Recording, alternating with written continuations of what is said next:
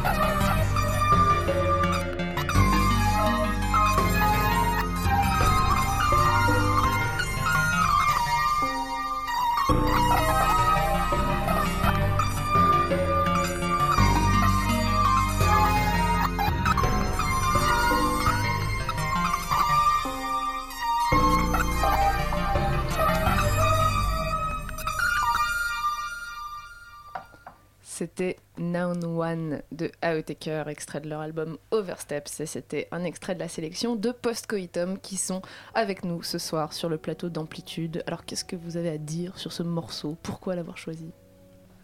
Euh, bah, pour euh, l'influence qu'il a eue, notamment sur le morceau précédent. euh, Qui était qui a été- 2045. voilà, qui était 2045. Euh, c'est un groupe qu'on écoute depuis un certain moment. On- Bon, on Depuis a plus de 10 ans. ouais.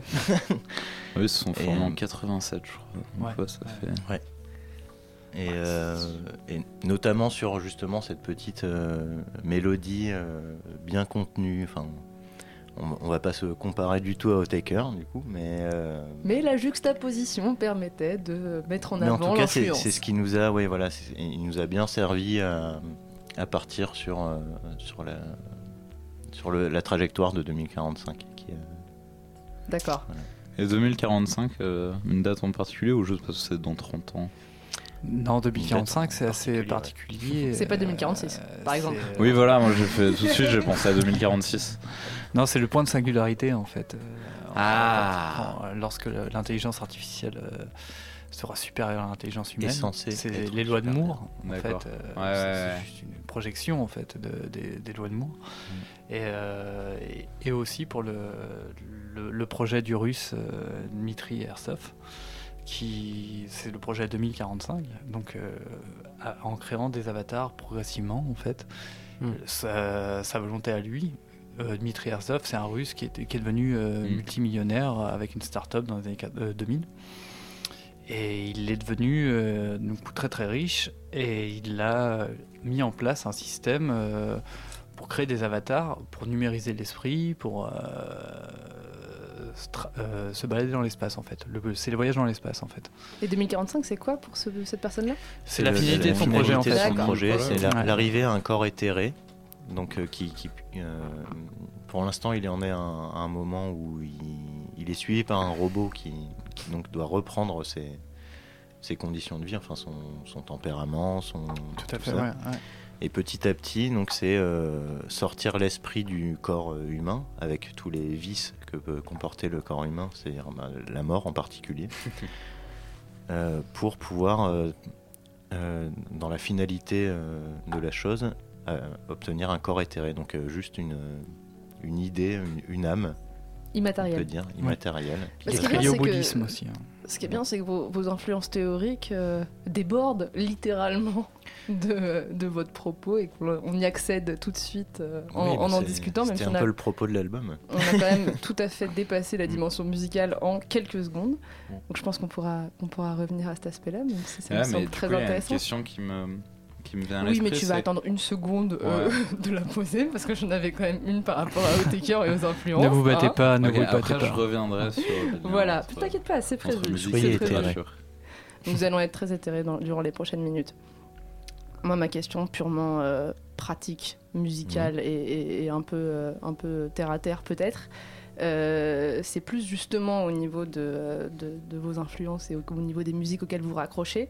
J'ai l'impression, et peut-être que ça vient de la place de la batterie euh, que- qu'il y a dans votre musique, mais qu'on a quand même affaire avec vous à euh, une forme de musique électronique qui a tendance à plaire aux fans d'indie rock. Dans le sens où on vous a comparé à des gens comme Battles, à Atom for Peace, alors ça j'ai pas compris dans le dernier cas, mais aussi euh, dans d'autres cas à Monolake ou Black Dog, et moi personnellement votre musique m'a évoqué très fort des gens comme Amon Tobin et Music. Alors concrètement, qui a raison et dans quel camp est-ce que vous vous rangez? Je sais pas s'il faut choisir un camp. euh, C'était un petit peu provocateur. mais euh, bah, il y a certaines, certains moments de musique en fait. euh, enfin, euh, lorsque tu cites Battles, ou lorsque tu cites. euh, C'est c'est- c'est des choses qu'on écoute en tout cas. euh, Enfin, un Montobin Et- au moins dans les années 90 quand je- quand j'avais 20 ans. Et, euh,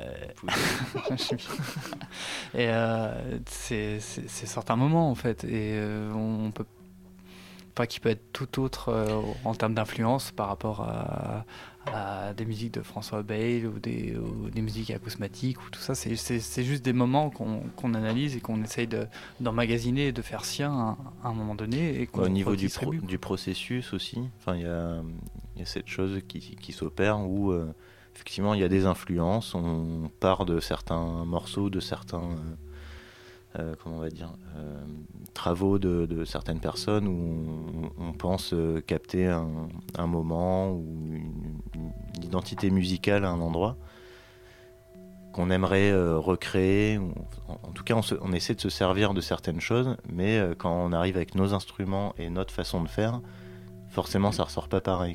Donc là, on arrive dans, euh, dans notre groupe à nous. Forcément. Voilà. Donc Ça- ça se passe un peu comme ça. Et effectivement, il y a, euh, il y a toutes ces, tous ces, ces référents qui sont présents euh, à l'intérieur, mais je pense pas qu'il y ait plus euh, un côté qu'un autre. Oui, non, bien sûr. De votre point de vue, j'imagine, mais c'est intéressant de voir que, euh, je sais pas, en tant qu'auditeur, euh, avant tout de musique électronique, on reçoit ça comme quelque chose qui nous semble hyper ancré dans des références de Super musique. IDM. ouais, vraiment IDM, tandis Mm. que d'autres personnes vont voir le côté vraiment très euh, batterie, rock instrumental, etc. Bah, oui, mais c'est justement, intéressant. a- C'est ça, ouais. À A-t-on quoi tient- écouté à le quoi même en album fait- À quoi tient en fait le côté post-rock dans le sens où moi je l'ai écouté et direct je me suis dit que c'était de l'IDM. Mhm. Ça parlait de post-rock, quelle est un peu cette Mais c'est là où c'est intéressant de, de, de réfléchir par rapport à la position d'écoute en fait. Ouais. Ce qu'on essaie de développer, euh, si on y arrive ou pas, aussi, for- ouais. forcément pas, et par le label et par euh, les, les concerts qu'on on essaie de faire. euh, en- C'est-à-dire qu'on qu'on essaie de mettre des, des musiques très très, euh, par exemple électroacoustiques dans des salles de rock ou tout ça. Mm.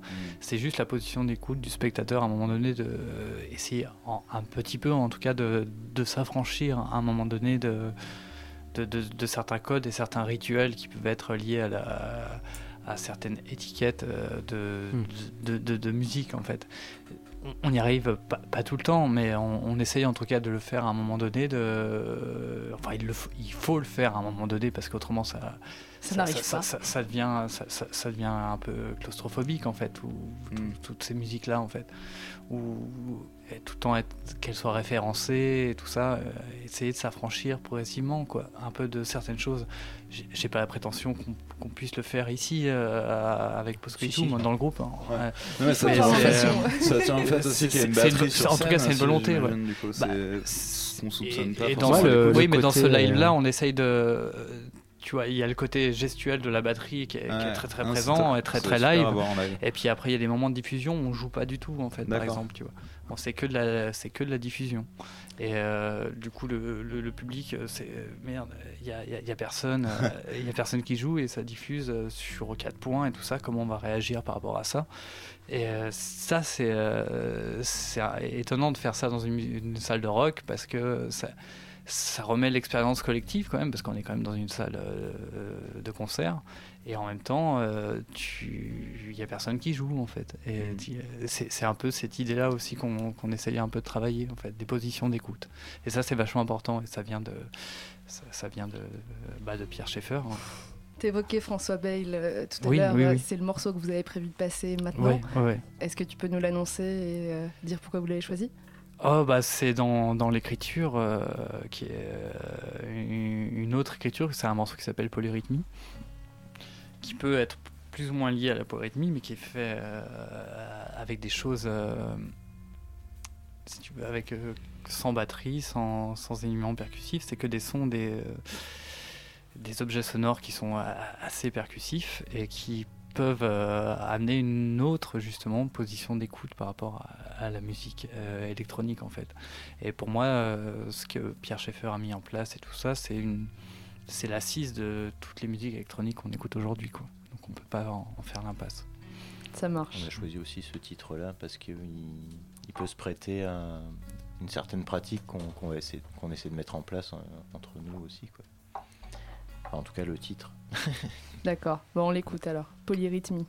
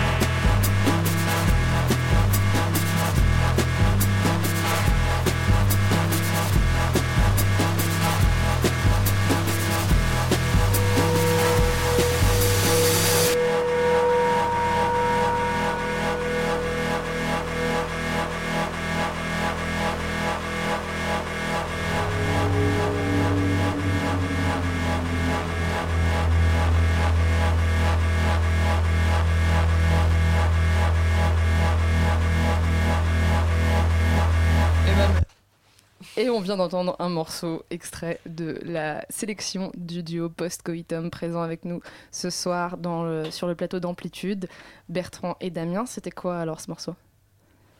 Parce que C'était quand même vous qui l'avez Euh, choisi. Radiant, qui est un groupe euh, autrichien, euh, qui, bah, qui travaille un peu dans, dans une optique qui nous intéresse, en tout cas dans le, le fait de travailler avec euh, des instruments acoustiques, pas que, mais retraités, euh, retravaillés, avec euh, voilà, tout un cheminement. euh, Enfin, la batterie, elle est, elle est retraitée quand même. Ouais, c'était vraiment un travail centré sur la batterie en, en même temps, avec tous les sons qui, que la batterie peut pro- provoquer, par exemple, euh, et des sons qui sont euh, parfois euh, pas Ouais, très agréables, mais qui sont amplifiés. Ça peut être un- des sons très proches, des feedbacks sur la cymbale, ou... et il y, a, y a toute une finesse de travail, une dentelle euh, qui est assez incroyable, et en live et sur l'album qu'on vient, de pouvoir entendre qui est, euh, qui est vraiment très beau. Et ce- le fait d'être à deux avec Damien sur, euh, sur Postcoitum, sur, euh, sur un travail, c'est un. C'est tout une, un ensemble d'objets sonores que la batterie peut provoquer qui nous, Qui qui nous intéresse. Ouais, beaucoup. En fait. Qui se retrouve un peu dans Galatée aussi, où on a fait pas mal de prises de son. euh, de Ouais, batterie. tout à fait. Ouais, Qui sont les morceaux donc euh, qui n'ont pas Bah, de la- rythmique dans votre album, enfin qui n'ont pas de Non. rythmique à proprement Oui, dit qui par sont rapport plus aux des autres. morceaux électroacoustiques. Il, il était à la base un morceau qui a été euh, séquencé aussi.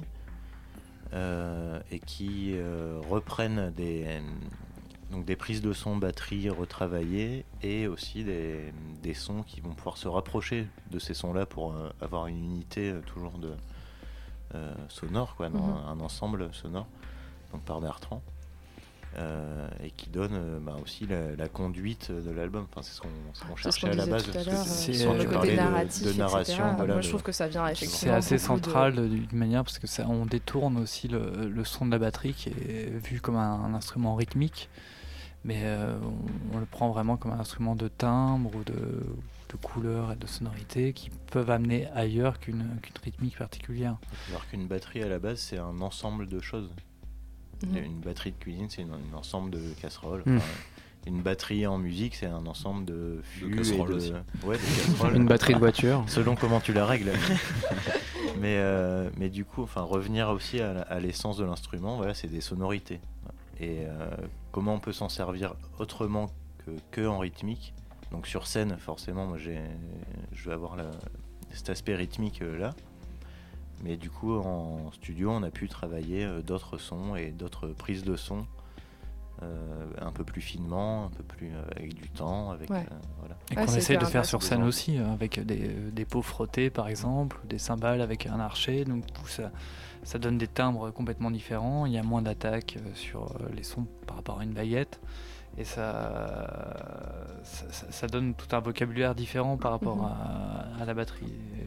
Bah, je pense qu'on on aura l'occasion de voir euh, ça en live. On, on reparlera de vos dates qui arrivent euh, à, bientôt. à- à la fin de l'interview. Pour revenir au côté un peu plus, euh, un peu plus théorique et, et fantasmé qu'on a légèrement évoqué tout à l'heure, euh, c'est vrai qu'on peut noter, euh, en s'intéressant un peu à votre musique et à ce disque-là, un certain nombre d'influences, qu'elles soient philosophiques, littéraires. Euh, le site, notamment euh, learningtobeme.org, en est bourré. Mm. Euh, moi, c'est un site qui m'a fait beaucoup penser à celui de Scam Records, le, espèce- le côté site à tiroir euh, dans lequel on découvre un certain Mais nombre qui de. n'est pas fini hein, d'ailleurs. Enfin, Learning est, est censé se développer. C'est vrai. Ouais, ouais. Ah bah, Oui, en tout cas, je développe. Conseille aux, auditeurs d'aller faire un tour. Je pense que François, ça te passionnera sur le site euh, learningtobeme.org. Euh, vous êtes visiblement donc inspiré par la science-fiction et les théories transhumanistes, on l'a dit. Le titre de l'album vient d'une nouvelle de Greg Egan. Alors, qu'est-ce qui vous fascine là-dedans et, et- et comment vous en faites un. enfin, comment votre musique vient prolonger quelque part ces, euh, ces, ces- ces- ces idées, ces théories-là? Bah, Quelque comment part, c'est l'actualité qui nous. C'est l'actualité quelque part qui nous amène là-dedans. Parce que c'est, c'est quand même- L'actualité est transhumaniste Ouais. Non, je, euh, je crois pas en un fait. peu le monde actuel. Merde. Euh, C'est bien, vous pouvez ne pas être d'accord. on, on a été rattrapé par l'actualité à un moment donné, en fait. Quand on a commencé à penser le projet, euh, c'était euh, euh, vraiment sur ces- ce concept de transhumanisme. Il y a eu beaucoup après de, de une, de, de médias qui ont, qui ont fait. euh, Oui, je parlais actualité pas de l'actualité en, en- en une de journaux. Je voulais dire euh, les, les choses qui se passent dans le monde. D'accord. Qui- ouais. Tu préciseras la prochaine fois, s'il te plaît. Et euh, non, il y a, il y y a une y a- posture très très euh, forte en fait de, de part euh, des entreprises et puis par rapport aussi à l'ou- l'outil qu'on utilise aussi énormément dans ce groupe-là, c'est-à-dire euh, les ordinateurs, une réflexion euh, là-dessus à un moment donné, quoi. Mais que d'autres font, euh, c'est pour ça qu'on s'est entouré d'artistes aussi euh, qui travaillent sur ce sujet-là depuis euh, plus longtemps que nous. Dans le cadre du label? Dans le cadre du label cadre et dans le cadre de l'album, justement, de parce qu'on va, on, on Mm. travailler avec le site et, et sur l'album avec des artistes qui ont, qui ont eu une pensée par rapport, on va dire, au, Enfin, je pense à des gens comme euh, des gens comme Gamers à Aix-en-Provence qui ont, toute une réflexion par rapport aux arts numériques et, ces choses-là qu'on on s'est appuyé aussi dessus pour euh, développer toute une, idée autour du transhumanisme euh, qui est à la fois assez folle par rapport à la technologie, qui est dans tout ce qu'elle peut permettre, cette technologie-là, et à la fois euh, dans ce qui peut être horrible et affreux dans le transhumanisme, c'est-à-dire des, Un encadrement politique. euh, un ouais, d'une manière plus Mm. politique, ouais, tout à fait, ouais, de, euh, lié au libertarisme, et le mouvement libertarien aux États-Unis qui est assez affreux. C'est, c'est une, on n'a pas mis une position directement dans l'album par rapport à ça. Il n'y a pas de Euh, message politique à proprement parler non, c'est ce que parce tu veux que c'est, Bah, c'est- si, un message politique, en tout cas, il suit pas le, libertarisme. quoi. Mais euh, après, il y, a une- y a expo qui est à suivre. Enfin, en tout cas, on, on va essayer de continuer à travailler là-dessus. Y a- Le site est en développement. Mhm. Il y a une exposition qui doit se passer avec des artistes associés donc, euh, qui, travaillent, qui travaillaient déjà sur, euh, sur cette thématique. Et euh, avec qui, enfin, on essaie de, de s'entourer en tout cas de gens qui et aiment l'album et euh, veuillent bien euh, partager leurs travaux avec nous. Et du coup, ça, voilà, ça, continue à, se faire une fois. Nous, on, s'est occupé de l'aspect musical de, l'album, en gros. Et euh, outre ça, on a, on a des contacts avec des, des- gens qui sont prêts à collaborer à cette, à ce un peu, un peu plus qu'un album musical, qui était une, une idée qu'on avait à la base euh, quand on a voulu faire cet album, c'était d'ouvrir pas que sur euh, de l'écoute, D'accord. il y ait plein de sens qui soient euh, pris en Une compte. expérience complète, en quelque sorte. Alors euh, oui, Ou en bah, ça on verra. oui. Totale. On verra petit à petit, mais en tout cas c'est encore en développement. ouais. Par rapport à ce que tu disais, c'était un peu ma seconde question. Euh, si on pousse un peu le raisonnement, euh, quelle peut être la place justement de la musique dans ce- cette idée de futuriste de cette manière-là? Et est-ce que la musique électronique peut être justement une forme d'avatar de cette fusion euh, homme-machine dans, dans l'idée de ce que tu disais? Bah, je, je pense pas que ça soit. L'expérience propose ça à un moment donné euh, dans, cet album ou d'autres choses, parce qu'on s'est appuyé aussi sur d'autres formes musicales. On s'est appuyé sur Vangelis, on s'est appuyé sur d'autres euh, BO aussi de SF, ou, de, ou là on écoutait François Bay. de- de- de- enfin, la, musique électronique évolue et les outils évoluent en, en même temps. Après, c'est ce qu'on fait de cette expérience-là qui va, qui va amener une position ou une autre par rapport à, par, par- rapport à un fait qui, est- là. Quoi. Le fait est dramatique, comme on disait euh, tout à l'heure, de le transhumanisme, comment il est formé par Google, Amazon, ou tout ça. C'est un fait politique et social qui est dramatique à un moment donné. Nous, on essaie de réfléchir euh, à, d'autres formes, comment réemployer ces, moments, ces moyens ou les détourner, enfin cette technologie à un moment donné, mais comme font euh, pas mal de gens euh, dans des Fab Labs ou ce, type de choses, ils, le- ils le ils le font au quotidien dans d'autres formes. Et euh, il y a- on propose un aspect de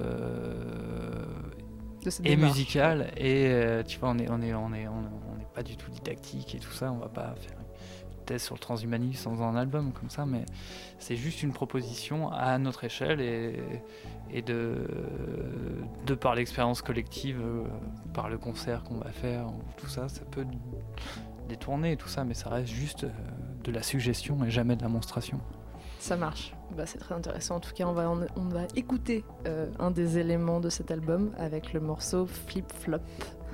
sorti sur Learn, enfin, extrait de Learning to Be Me.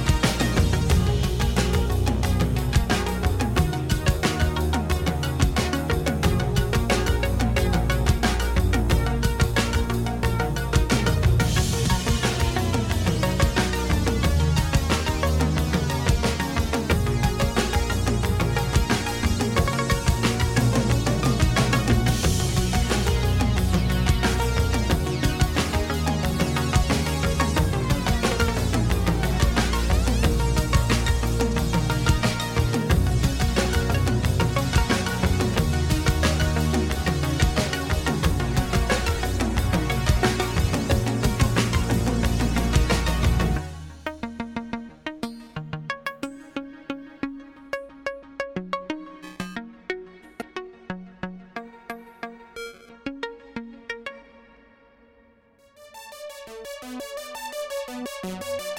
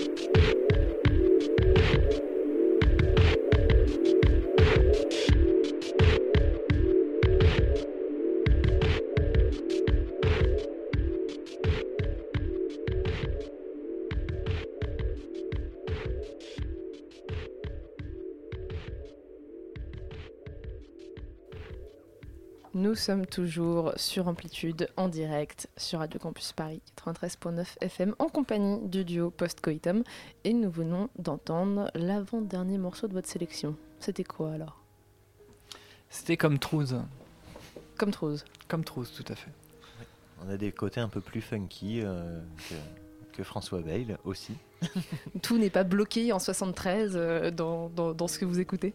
Exactement. Ok. Voilà. Donc, euh, bah, le- comme, euh, comme l'album est un parcours euh, ou un côté narratif, on, on, on a pris des, des choses plus actuelles, plus anciennes. On s'est servi de tout ça. On a mélangé et puis on a fait un album. Bah, c'est intéressant de voir d'où viennent. Enfin, où se situent vos goûts en tout cas. On parlait tout à l'heure de votre live. Vous avez une euh, release party euh, numéro 2 prévue à Petit Bain le 15 décembre. Est-ce que vous pouvez nous parler un peu de, euh, de, de votre scénographie, de votre live? Ça a l'air d'être assez concept. Oh, concept, je sais pas, ça reste une expérience, j'espère. Et euh, en tout cas, on travaille euh, avec un dispositif lumineux qui est fait par Guillaume Sagnaro. Et on, on travaille avec un dispositif sonore dans la diffusion sonore sur, euh, en, quatre points différents de diffusion qui est fait par euh, Sylvain Quatreville. Et euh, du coup, on essaye de se réapproprier, même pour nous, on, on va pas avoir la présomption de le faire pour le public, mais une position d'écoute, comme on parlait tout à l'heure, une position de live dans une salle qui est Petit Bain, qui est une très chouette salle à Paris. Euh, de faire en sorte que ce live réagisse, c'est-à-dire que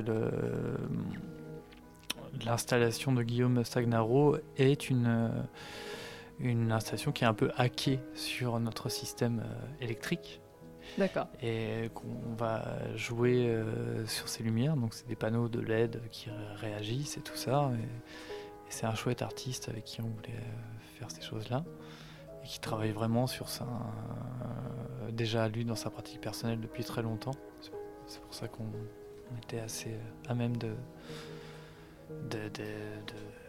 enfin, on travailler était avec lui. content, on était Travailler. content de- on était vraiment vachement heureux. Il y a une date à. Strasbourg euh, aussi, c'est ça? Et le 17, ouais. Le 17 à Ah Strasbourg. oui, c'était pour voilà. les dates, ouais. Pour, les peu, Strasbourgeois. Pour payer ton Vous Noël. saurez.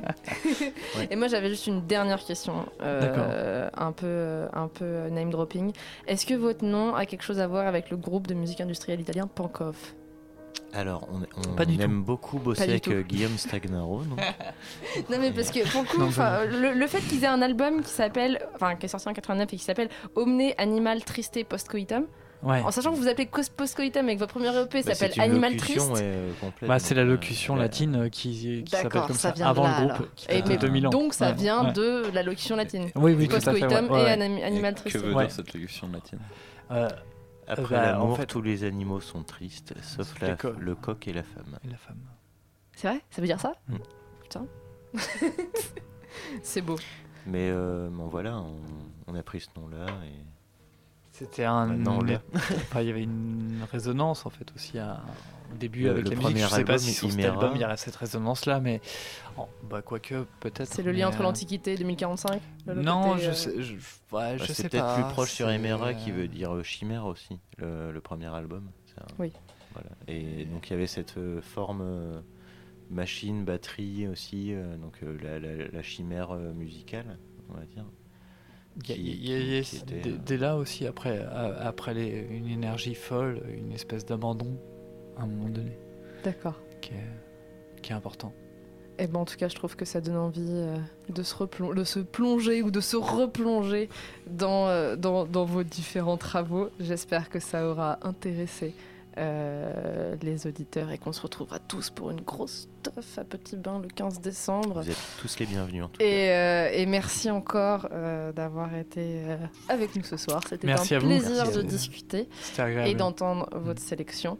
Euh, on va écouter le dernier morceau euh, de ce que vous avez choisi avant de passer à la sélection des chroniqueurs résidents qui sont tankés derrière les vitres, ou derrière le micro, leur micro silencieux je- depuis le début, mais ils arrivent. Ils sont beaux. Euh, je Ils vais me taire pour leur laisser la parole. Leur- votre dernier morceau, c'est quoi, euh, C'est Bertrand Gel, et euh, Gel, gel, Gel gel.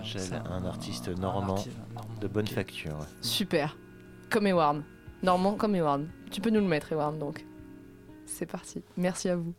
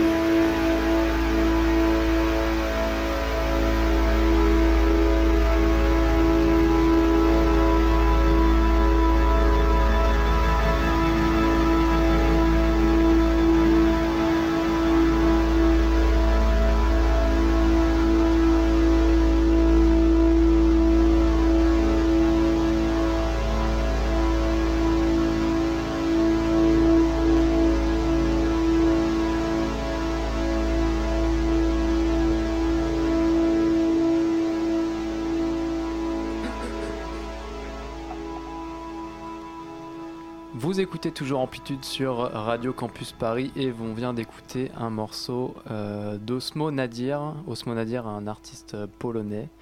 Euh, le morceau s'appelait Aurora sur son album Singularity qui est sorti le 11 novembre.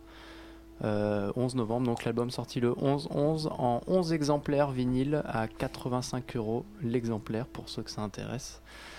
Sinon, c'est 5 euros l'album en digital, c'est beaucoup plus intéressant. Personnellement, j'ai choisi le digital. C'est le, c'est, on, sent tout de suite le côté modeste du mec quoi, qui, sort, qui sort son album en 11 exemplaires à 85 balles. Le, sous-titre de l'album c'est A Million Light Years in Five Pieces, un million d'années-lumière en 5 pièces les cinq titres de l'album. Aurora, donc c'était le premier titre de l'album. C'est pas mégalo du tout. Non, c'est voilà, c'est bon. Après, c'est un artiste qui est assez intéressant parce que il construit ses propres instruments et ses propres contrôleurs. Moi, j'ai vu des vidéos sur internet. Euh, il, le morceau des était trucs, très beau. Euh, hein. non, mais je, je suis d'accord. Un peu d'extravagance parce que ça vaut au moins 10 euros. Et euh, ouais, donc il construit des trucs avec des lasers, des lampes, des objets non identifiés qui, qui bidouillent dans, dans, un sens, dans l'autre. On sait pas trop ce qu'il fait. Euh, je vois sur les vidéos. Euh, c'est construit de toutes pièces et c'est assez intéressant. Il y a un aspect scénique très contemporain derrière. Je pense que, je pense que le Transient devrait, devrait l'inviter pour la, la, session 2016. C'est assez joli à voir. Voilà. Donc c'était Osmo Nadir et le morceau s'appelait Aurora. Et tout de suite, sans transition, on va passer à Arakiwi.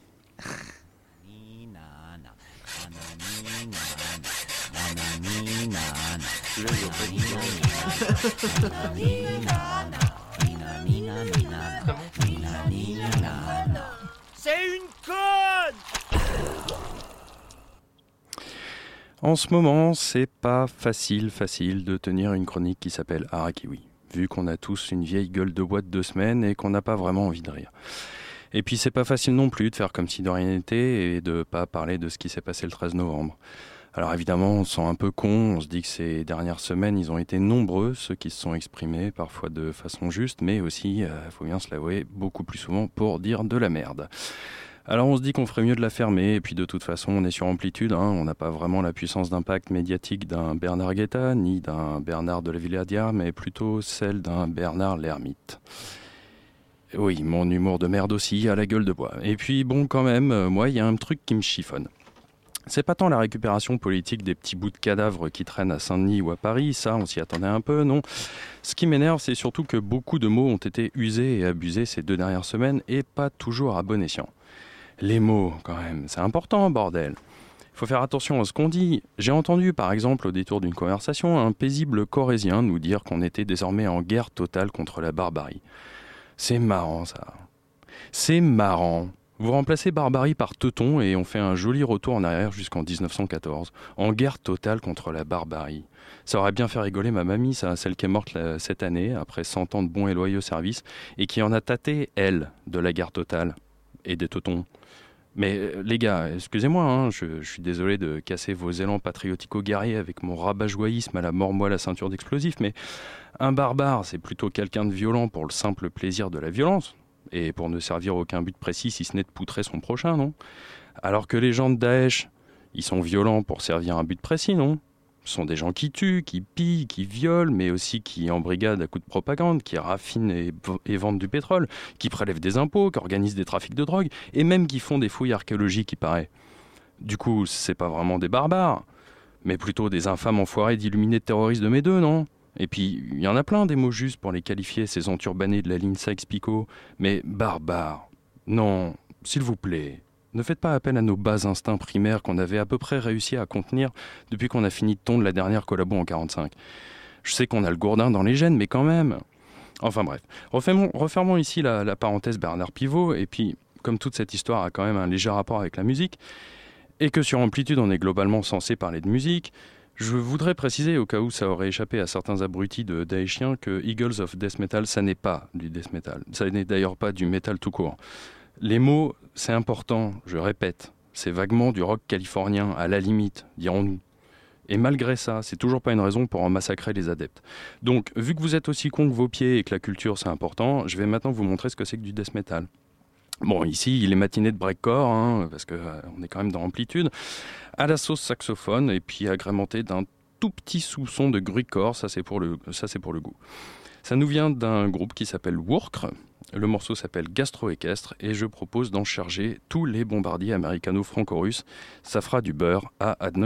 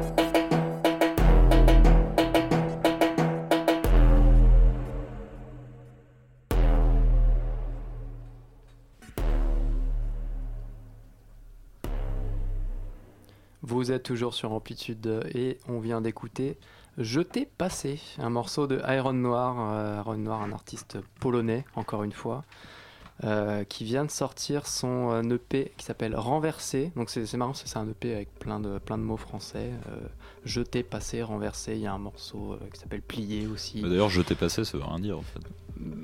Ça, Ça reste français. bon, faut le mettre dans le contexte. Hein, Ouais. bah, voilà, Il est polonais. En polonais, ça veut pas dire grand chose, je pense. euh. Euh, donc c'est donc ce- l'album euh, Renversé, donc qui est, sorti sur BDTA, un label polonais, qui est également sorti le 11 novembre, tout comme euh, l'album de d'Osmona Beer qu'on a écouté euh, juste avant. Et c'est un, espèce de mélange d'indus techno euh, avec des influences euh, new wave, dark wave. euh, euh, un peu d'acide, enfin plein de trucs bizarres comme ça. Des fois, des fois on s'y attend pas, puis il y a des trucs qui arrivent. Euh, et c'est un artiste sur lequel je, je n'ai absolument aucune information. Voilà, j'ai cherché, j'ai rien à vous dire sur lui. Simplement qu'il s'appelle Iron Noir et qu'il est polonais. Voilà, si ça vous intéresse. C'était la sélection polonaise Voilà. de la soirée d'Adrien. Merci pour ça. De rien. Ça me fait Et pour la suite, on va écouter un morceau qui s'appelle euh, Scène 4, je suppose, de Frédéric Deoberland, extrait de son album Peregrinus Ubique.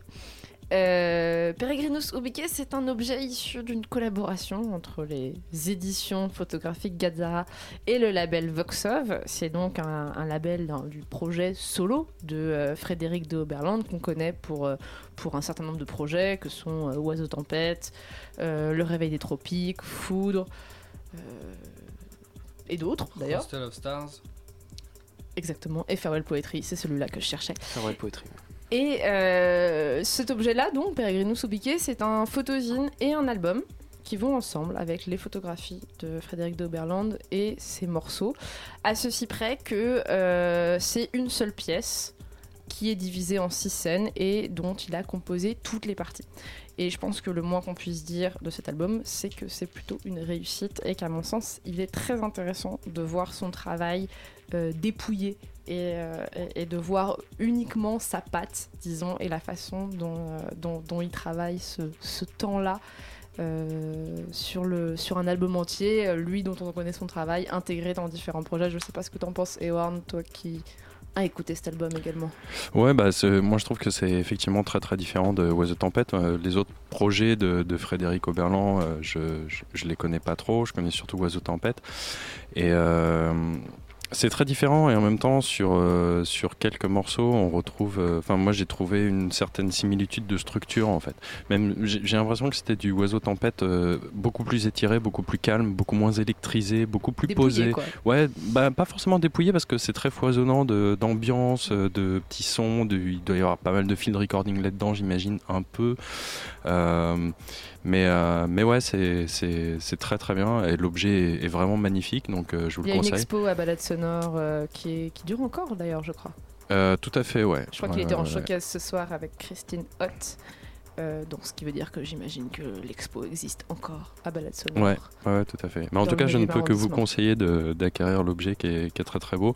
Euh, les fans de photographie y trouveront leur compte. euh, et, euh, et voilà, c'est assez intéressant d'ailleurs, cette, cette espèce de mélange entre euh, en même temps un CD et en même temps des photos. Donc euh, c'est assez, euh, assez étonnant. Il Un est bel pas, objet. Il est pas déjà sold out par hasard le. Je crois pas, mais il faut se dépêcher Ouais. parce qu'il est, avis, sorti, euh, dépêcher, il ouais. est sorti il y a quelques jours. Ou Et alors Vox, vous allez euh, Sonore, voilà. Ouais, et Vox On écoute Record euh, suite. sort, euh, sort euh, que des éditions limitées, donc, euh, donc voilà. Mais on l'écoute tout de suite, effectivement.